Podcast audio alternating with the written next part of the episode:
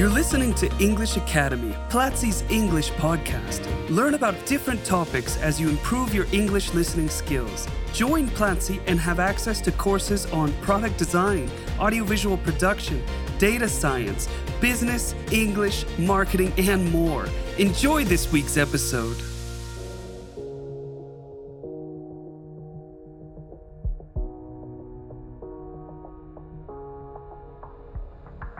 Welcome to English in Action, a podcast by Platzi English Academy. I'm John, faculty manager at Platzi English Academy, and remember to go to platzi.com slash action and take this week's free class. Joining me today, I have Jaime Duran. He is the Dean of the Professional Growth Faculty at Platzi. Hey, James, welcome. How's it going? Hey, John. Everything is going well. I'm actually very happy to be here with you today in this podcast. Awesome, James. I'm, I'm very excited as well. I remember the last time we recorded a podcast together was was several kind of like episodes ago, but I'm very happy to have you back. Thank you for accepting the invitation. Thank you for having me. In this podcast of English in Action, you will get to know Jaime, his professional career, experience, and anecdotes. So, James, without any further ado, tell us about you. You know, where are you from? What are what are you doing right now? What have you studied? Where have you worked? Perfect, John, of course. So, to start with, uh, I would like to say that I was born in, in Colombia, in a city called Neiva, uh, in the south of the country, a very hot place that I have visited a few times. I never really lived there. Um, my family moved to Bogota when I was very little. I understand I was one year old. So, I've been in Bogota for most, most part of my life, but I was born in Neiva. I, I still live in Colombia. I, I work here. Um, and well, about the, the other questions that you asked, um, I studied psychology. I'm, I, am a psychologist. I graduated a few years ago, uh, actually, several years ago. I then uh, studied a master's degree in education. Um, I've worked uh, a big chunk of my life in English education. And because of that, I also studied uh, a course, a very well known course around the world, which is called the CELTA certification, which is a certification on English teaching for adults. That's with Cambridge University, but I did that here, being in, in Colombia. It's a very intensive course. I, I remember that was a few years ago, but I, but I still remember um, how intense it, it was, uh, but also how how nice and all the things I learned about teaching. It was after that that I did the master's on education, also here in Colombia. This is actually my my passion. It's something that I I never thought I would end up doing for a living. Um, to be honest with you, I studied psychology without really knowing what to expect. Um, when I graduated from high school, I wanted to be a psychiatrist. Um, and then I realized I had to study first medicine and then specialize as a psychiatrist. And that's something I didn't really uh, feel like doing, I guess. So I thought psychology would be the closest thing to psychiatry. And that's why I studied this. Um, it turned out they, they are not as close as, as I thought. in, in some things they are, but um, it was very different indeed. Um, but I didn't really know, uh, you know, that I would end up working in education. I then uh, started working uh, at an English school as a tutor, so I would help other students. Um, and then I realized that that's something that I quite liked. Uh, and years after is, is when I studied the master's in education. And for the first time, I started to ask the in my opinion, most relevant questions around education, like, for example, um, what, what is learning, you know, and what's the role of a teacher in society, and what does it mean to be a student, and is there a direct relationship between teaching and learning, and all these kind of things um, that I now love and and I would say now I'm fortunate enough to work in Platzi, which is uh, the intersection between technology and education. So I'm learning a lot, but I also have the chance to be with the students, teach teach things, which is something that I love, and learn from them, be inspired by them and by my colleagues. Wow, James. Uh, first, you anticipated some of my questions regarding this, you know, career switch and or what you've lived. Um, I've known you for years, and this is the first time I hear kind of like this story, and I'm very happy to be kind of like the first person in the, this podcast to know that story on, you know, how you you switched, you know, paths, and that leads me to to this question, James. Is like, when or or how did you realize that as a psychologist? You wanted to pursue a path in education. How did you realize about that? Sure. So it's it's an interesting story in my opinion. When I graduated from university as a psychologist, I didn't really know what to do next, even though I was working um, at a place where I had to do recruitment and interviews and a little bit of training. So maybe that was my first uh, approach to education because yes i did recruitment but i also did a lot of training. And that was actually the favorite part of my job when i had the chance to teach something. So and i would teach uh, funnily enough I, I used to teach things that are now part of the professional growth faculty like uh, soft skills. Back then I, I think people didn't really name them in this way, like soft skills. But yes, I give uh, workshops and trainings on um, teamwork and leadership and things like that. I was very, very young. I had just graduated from university, but I but I didn't really like that job because most of the time I would be recruiting, um, and that's th- that was not the path I wanted to take. Let's say. So I thought, okay, it would be nice to continue studying. Maybe I should look for something abroad, maybe a specialization or a master's degree. And I thought the United States. And then I realized the amount of paperwork that was needed for that, uh, including tests. And then I thought for the first time, okay, hold on a minute, maybe my English is not very good for this kind of test. And actually, I took a couple of drills of the tests that were needed. I remember one of them was the GRE uh, and the other one the TOEFL. And I realized, okay, I, am not going to pass this with the level of English that I have. So I started studying English. And then, uh, after about a year or a year and a half uh, studying uh, at this English school, there was a, a vacancy there to become a tutor. And I didn't have a job, I needed to work. So I decided to apply and I joined this place uh, as a tutor.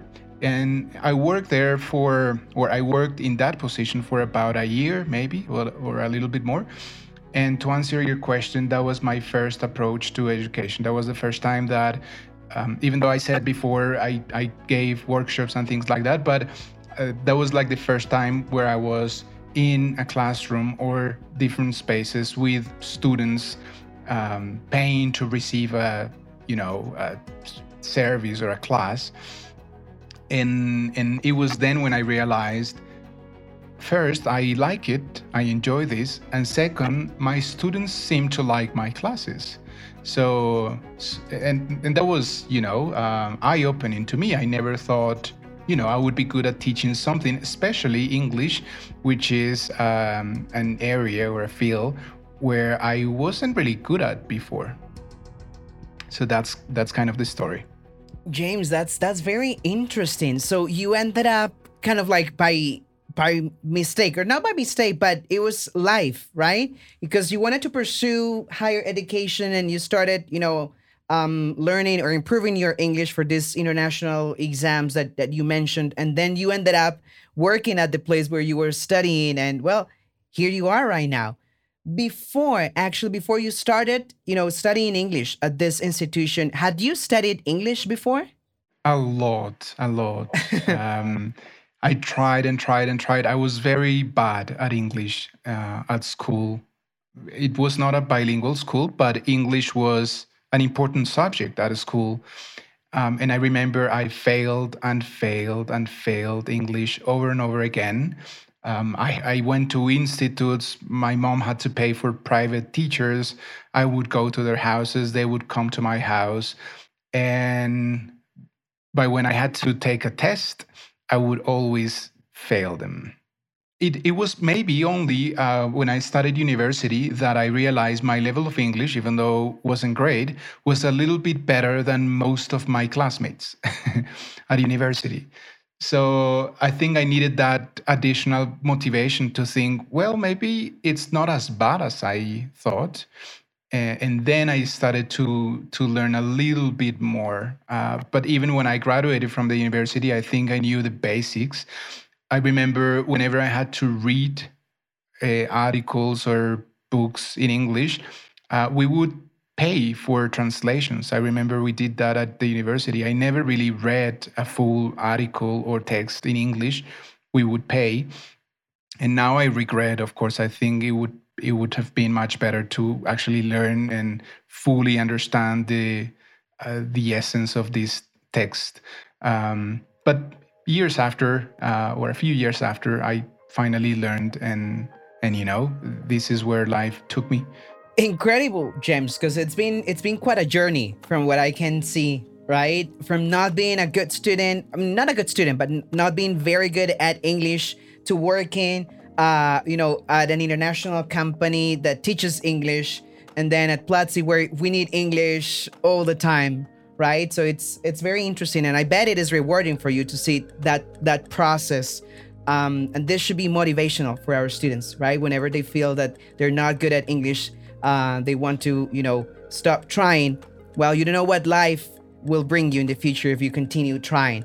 So I'm glad to know that story and thank you for sharing it, James, because that leads me to my question on how did you end up at Platzi?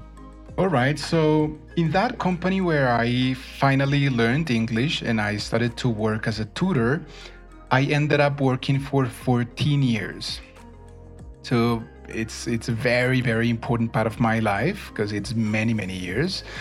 Um, I actually performed several different roles. Um, after tutor, I became a manager, and then I was a national manager um, in the service department, which had to do a lot with the academic part of, of, of, the company, let's say the teaching and the implementation of the method, but also the service as in the experience that the students have. Um, there, I met many, many people, of course, in all these years, including yourself, John, um, and a few other people that work with me now in Platzi, uh, which to me is, is a great uh, pleasure and honor. One of them is Jess, the Dean of uh, English Academy here in Platzi, and we both worked in this place before. And and a few years ago, he left the company and he joined Platzi. But we stayed in, in touch, we stayed in contact, and every now and then uh, he would ask me how I was, or I would ask him how he was. And and last year he introduced me to Nicole, the VP of Education here in Platzi, and this is how I got here from his recommendation and uh, you know networking and and you know surprises that life has to offer. Well, James, great. It's it's glad that you mentioned uh, because yeah, indeed we, we met at this place that that you mentioned several years back, uh, and it's great now to be sharing here again. You know, in in different roles and doing different things but still sharing this this passion for for education and and of course for english as well. So thank you for sharing that story. And now let's let's move into something quite interesting because what i would like us to to do right now james is that i want you to share with us three facts about you but one of them won't be true. Two will be true and the other will not. Um, let's see if i can guess as well. James are you ready Yes, I'm ready. Let's do okay. it. Okay, perfect. So, what are those facts about you? All right. So, it's two truths and one lie, right? Yes, correct. All right. Cool. Uh, so, three three facts, and you'll try to guess which one is is not true. Exactly. Um, I'm gonna start off by saying that since we work remotely in Platzi, um, I don't have enough space in my room, so my office is actually my dining room. That's fact number one. Um, fact number two is that um, I always wanted to have a big family, and I have now three children, um, which is something that makes me very, very happy. And number three, I would say that when I was little, I always wanted to be a magician. I wanted to work in a circus. Um, and of course, you know, I went to university. I, this is something I didn't do. But years after, when I actually had the money to pay for a, a course, a professional course in magic, I took it and I graduated as a professional magician many, many years ago. wow, James, this is gonna be really challenging for for everyone. I'm already thinking about my answer, so let's see if by the time we we get to the answer, I have the the actual answer. So everybody, stay tuned to find out the answer. Nice, Jaime. You mentioned earlier that you studied a CELTA, that you took a CELTA, you know, course and you got a CELTA degree. Tell us more about that. You told us that it was a little bit challenging. How was that experience? Absolutely, John. So about the CELTA, as you said, is is a very challenging course. Um, it's a course that certifies you as an English teacher. The thinking behind it is that to become to be a teacher, you need much more than just the language. Yes, maybe you speak English, but you need to learn the techniques.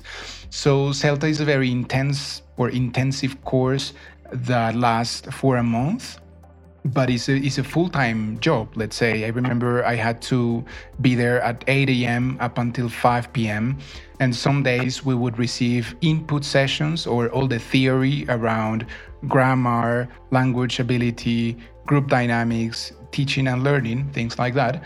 And then whenever we were not receiving um, the theory would be actually practicing with real students. So it wasn't role plays, it was actually real groups of students. And we had tutors observing us and, and evaluating our teaching ability. And then if you achieved certain rules and, and criteria, then you would get the certification um, it was very rewarding. I learned a lot, and I'm very, very happy that I made a decision to take the CELTA course. Wow, James, that's great. It sounds challenging, demanding in terms of like you know time uh, and, and resources. Now, just just to clarify, because this is a test, but it's also a course. Who should take this course and and get this certificate? Is this an international exam that works for everyone, like a TOEFL or or IELTS exam, or who should take this or, or get this certification? Okay, so it's not like the TOEFL or the IELTS because it's not testing your ability in English, which is what these tests do. This is testing your ability to teach. And it's not just a test, it's not like questions and answers. It's real practice, as I said before, it's a course. Uh, who should take it? Anyone that wants to be an English teacher, regardless of your nationality, regardless of your level of English. If you want to become an English teacher, you should go for any any of these courses. The CELTA being one of the most important and recognized around the, the world uh, to become a, a, a language teacher, specifically an English teacher. Fantastic, James. Thank you for sharing that. For those uh, potential teachers that are listening to this podcast, this could be very, very beneficial. Now, Jaime, let's spice this up even more. I'll ask you now a couple of random questions. Actually, not a couple because I'll ask you three, right? And I want you to share the first thing you know that that comes to your mind, the first thing that pops up to your mind whenever I ask you these questions. Does that sound good? Absolutely. All right, James, let's do it. And the first question for you is who are the three people who have been the most influential to you? Oh, that's a very good question. Um, difficult question at the same time. I quite like it. Uh, I will start with my mom for sure. I think she's a warrior. Uh, she raised two kids, me and my sister, being a widow um, in a very difficult situation. So, definitely, definitely inspirational in many different aspects. Number two, I would say the CEO of the previous company where I worked. Um, this was a big, big company with presence in more than 20 countries around the world. Um, and I remember whenever I had trainings with the the CEO, the chief executive officer, um, I was inspired. Uh, I I think I learned a lot about uh, chairing a meeting and leading a team, for example, from him. And number three, I would say Freddy, Freddy Vega, uh, who is someone that I met rather recently, uh, uh just before I started Platzi in, in Platzi. Uh, but he's easily one of the best leaders that I've met in my life. He's really, really incredible and inspirational to me. Wow, James, there's variety in your answer. That's that's very nice. You know, uh, an acquaintance, uh, a, a, colleague, and, and a relative. So great, great answer for being on spot. Let's see the answer for this second question, which is, you know, it's, it's rather funnier. Um, if you were a vegetable, James, what vegetable would you be? okay.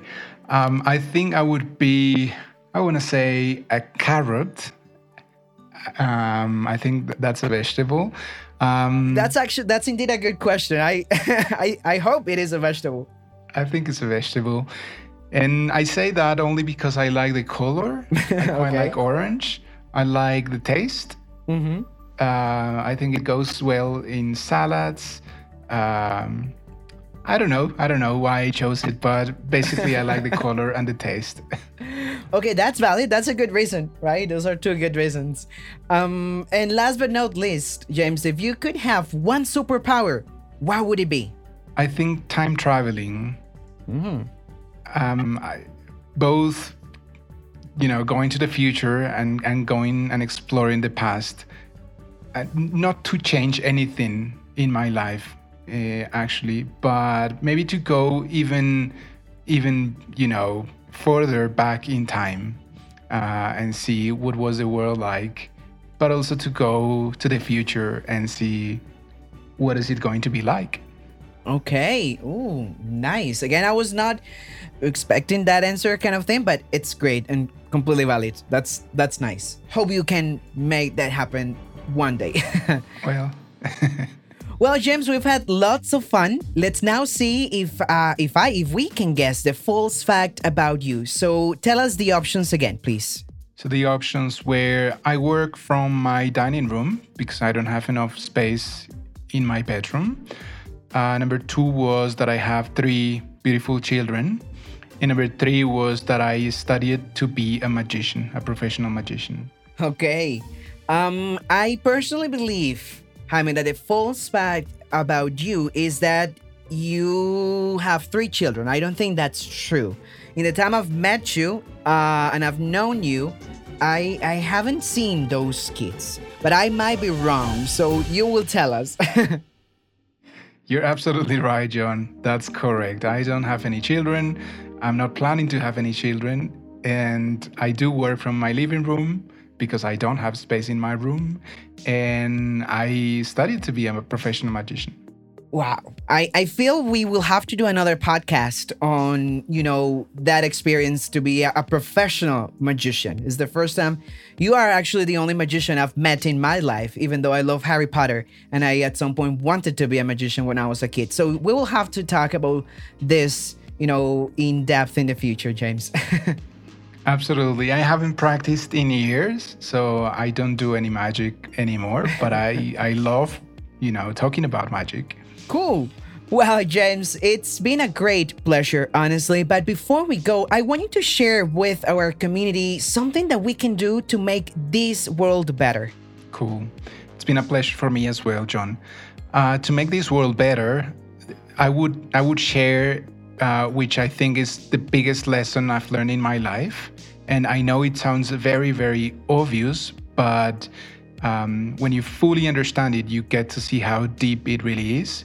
And it is understanding that we all see the world in different ways.